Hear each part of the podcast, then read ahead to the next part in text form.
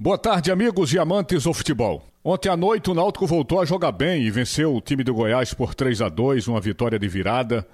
O jogo aconteceu num ritmo verdadeiramente alucinante, né? Principalmente ali no, no primeiro tempo. Para vocês terem uma ideia da movimentação da partida, com menos de três minutos o Náutico já botava uma bola na trave.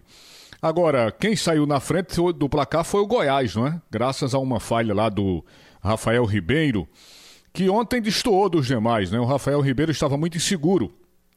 Por alguns instantes o Náutico sentiu um pouco o impacto do gol tomado, né? Porque alguns jogadores terminaram entrando na pilha da partida, ânimos um pouco acirrados, mas logo logo o Náutico retomou as rédeas e saiu em busca do gol do empate, não só do gol do empate, mas conseguiu uma virada extraordinária ainda no primeiro tempo com gols de Matheus Jesus, de Caio Dantas é, dois jogadores que se saíram muito bem na partida. O Matheus, que foi muito mal na partida de estreia no jogo anterior contra o Operário, né? Ele, aliás, ao ser anunciado como titular na partida de ontem, gerou algumas desconfianças, mas felizmente jogou muito bem e terminou se constituindo um dos melhores jogadores da partida.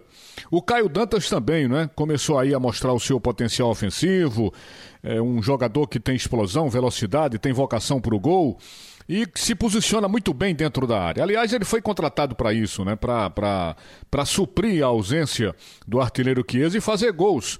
E mais uma vez a dobradinha Júnior Tavares e Caio Dantas funcionou porque isso ocorreu na partida contra o Operário, a partida anterior, e se repetiu no jogo de ontem. Júnior Tavares se projeta bem ali no lado do campo, pelo lado esquerdo, faz o cruzamento de forma certeira para Caio Dantas, sempre bem posicionado, marcar o gol do Clube Náutico Caparibe. Achei que no segundo tempo o ritmo da partida caiu um pouco, né?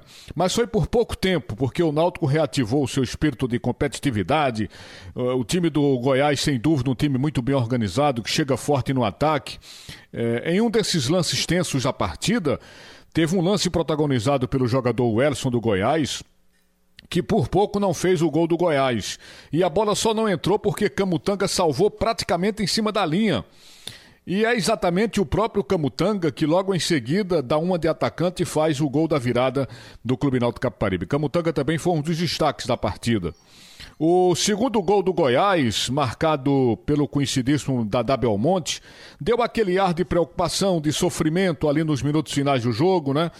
E ainda tivemos sete minutos de acréscimo, mas o Náutico conseguiu segurar a onda e segurar a vitória. Uma vitória do, do resgate, da confiança, da, da competitividade, da produtividade, uma Atuação marcante de jogadores como Camutanga, Matheus Jesus, Caio Dantas, Jean Carlos, Vinícius, que para mim jogou muito bem, apesar de não ter feito gol, mas deu um trabalho enorme aos zagueiros do time do Goiás, sem falar da exuberante atuação de Anderson e também do goleiro Tadeu da equipe do Goiás. O que esses caras defenderam foi realmente um espetáculo. Bom, minha gente, além da retomada do caminho das vitórias de ontem, foi também um dia de reencontro né, da torcida alvirrubra no Estádio dos Aflitos, transformando essa casa gloriosamente alvirrubra, que é os Aflitos, num verdadeiro caldeirão.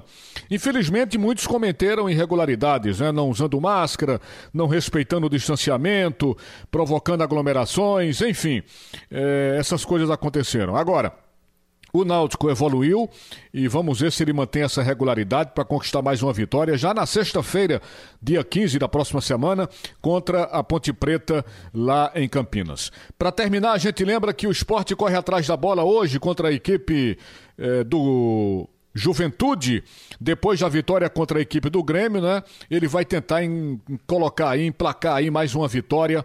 O, no esporte tentando de alguma forma escapar dos reflexos negativos da crise política, financeira e administrativa que o clube está vivendo, mas que ele cumpra seu papel dentro de campo, emplacando mais uma vitória e dando um passo importante para sair da zona de rebaixamento.